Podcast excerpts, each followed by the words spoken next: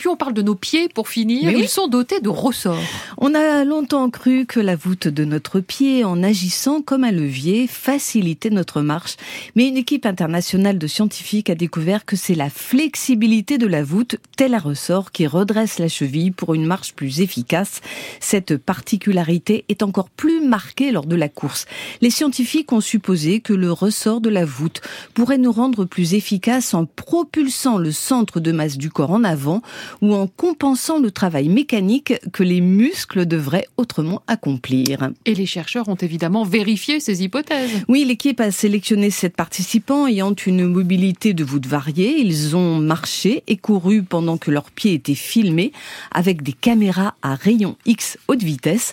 L'analyse de ces données a permis aux chercheurs de constater qu'une voûte rigide, sans détente, soit diminuait l'efficacité des muscles du mollet, soit inclinait les os de la cheville trop en avant. La voûte flexible aide à repositionner la cheville à la verticale, ce qui permet à la jambe de pousser plus efficacement contre le sol. Ces découvertes offrent de nouvelles perspectives thérapeutiques pour les personnes dont les voûtes plantaires sont rigides à cause d'une blessure ou d'une maladie. Les voûtes plantaires, on parle de tout dans vos aventuriers. C'était Fabienne Chauvière. France Inter, le 6-9 du week-end. 6h50, votre portrait de la semaine à présent, Karine. Euh, un homme de justice ce matin, Jack Smith, premier procureur à avoir officiellement cette semaine inculpé un ancien président des États-Unis, Donald Trump en l'occurrence. Il se retrouve donc face à un procureur que l'on dit aussi rigoureux qu'implacable. Son portrait donc brossé par Laurence Nardon, spécialiste des États-Unis à l'IFRI. Bonjour Laurence Nardon. Bonjour. Vous êtes responsable du programme Amérique du Nord à l'Institut français des relations internationales. Pour la première fois aux États-Unis, on a donc un ancien président qui est rattrapé par la justice, notamment pour avoir conservé chez lui des documents confidentiels. Donald Trump, puisque c'est de lui dont il s'agit, est poursuivi aussi, bien sûr, pour l'assaut lancé contre le Capitole en janvier 2021.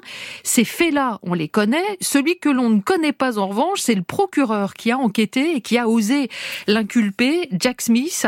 Alors, qui est-il d'abord? Et surtout, Laurence Nardon, pourquoi est-ce que c'est lui qui a été nommé pour remplir ce poste-là et pas un autre?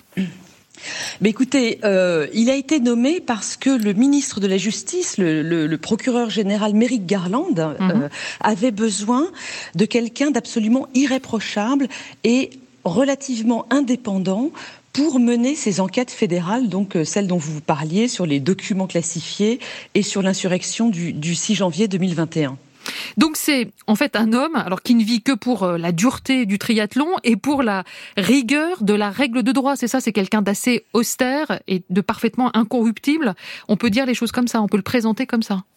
Oui, il a tout à fait cette image. Euh, il est, il est incorruptible, c'est exactement le, mot qu'il faut employer. Euh, mais aussi, il a peu de lien avec la politique. Il est inattaquable sur le plan politique parce que ce qu'il faut comprendre, c'est qu'évidemment euh, le camp républicain ou plus exactement le clan pro-Trump euh, souhaite attaquer évidemment euh, euh, Jack Smith et tout le ministère de la Justice américain en disant que toutes ces inculpations qui sortent sur Trump sont des procès politiques et ne sont pas légitimes. Vous êtes sûr qu'il est parfaitement neutre politiquement? Parce que il a quand même une épouse cinéaste, documentariste dont on dit qu'elle est assez proche du camp démocrate. Bah, son épouse a, participé au film sur Michelle Obama qui s'appelle Becoming. Mhm. Mais enfin, si, vous voulez, c'est assez maigre comme, comme euh, implication politique. Jack Smith, lui, il est inscrit comme indépendant sur les listes électorales. Vous savez, aux États-Unis, quand on s'inscrit sur les listes, on peut, on a le droit d'indiquer pour quel parti on pense voter, de manière à être prévenu quand il y aura des primaires. Eh bien, on peut s'inscrire en indépendant. C'est le cas de Jack Smith. Alors malgré tout, est-ce qu'il saura euh, résister envie de dire, à l'ogre Donald Trump, au personnage, à cette personnalité. Euh, d'ailleurs, est-ce qu'il s'est déjà frotté judiciairement à d'autres élus de la classe politique américaine? Euh, il a suivi les dossiers dans les années 90, euh, lorsqu'il était à, New York. Il a suivi les dossiers de, nombreux hommes politiques, à la fois républicains et démocrates, dans des affaires de corruption. Donc il a cette expérience-là. Quant à Trump, ils se sont croisés pour la première fois euh, à Miami euh, cette semaine lors de l'inculpation. Ils ne se sont pas parlé.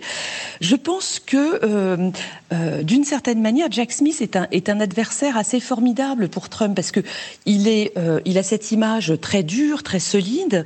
Il n'a pas beaucoup de, moyens d'être attaqué par Donald Trump, qui va peut-être trouver difficile de le ridiculiser, par exemple, ou de l'attaquer pour des raisons diverses, comme, il, comme Trump le fait avec tous ses adversaires euh, politiques depuis euh, toutes ces années. Donc Jack Smith, il est, il est de taille, vraiment, selon vous, pour s'opposer à Donald Trump? Oui, on a l'impression que c'est un adversaire de taille contre Donald Trump. Et d'ailleurs, il n'a pas fini, puisque là, l'affaire des documents est sortie. Mais on peut s'attendre à une, inculpa une, une, troisième inculpation de Trump. Il y a eu l'affaire Stormy Daniels dans l'État de New York, mmh. l'affaire des documents. Et donc, une troisième, ce serait une inculpation dans l'affaire de l'insurrection du 6 janvier 2021, qui serait certainement la plus importante, puisque là, Trump serait euh, inculpé pour des faits d'appel à l'insurrection. Euh, qui sont euh, les seuls qui peuvent le rendre inéligible. Donc... Dans tous les cas, euh, Laurence Nardon, il va, porter une pression euh, énorme, gigantesque sur les épaules, parce qu'il faut absolument que bah, cette justice, la justice de ce pays, les États-Unis, les États-Unis qui sont extrêmement divisés aujourd'hui, ne donne pas l'impression d'être utilisés à des fins politiques. Est-ce qu'il saura résister à cette pression-là? Bah, c'est en tout cas sa tâche et on peut penser qu'il a euh, euh, l'intégrité et la solidité pour le faire. Mais il euh, y, a, y, a, donc ces deux affaires fédérales suivies par Jack Smith, mais il y en a d'autres aussi. Il y a celle de Géorgie euh, qui est portée donc par des procureurs en Géorgie. Donc cette euh, pression euh, judiciaire, porte, elle porte plutôt sur Trump que sur Jack Smith tout seul, mmh, si mmh, vous voulez. Il y, a, il y, a, beaucoup plus large que ça.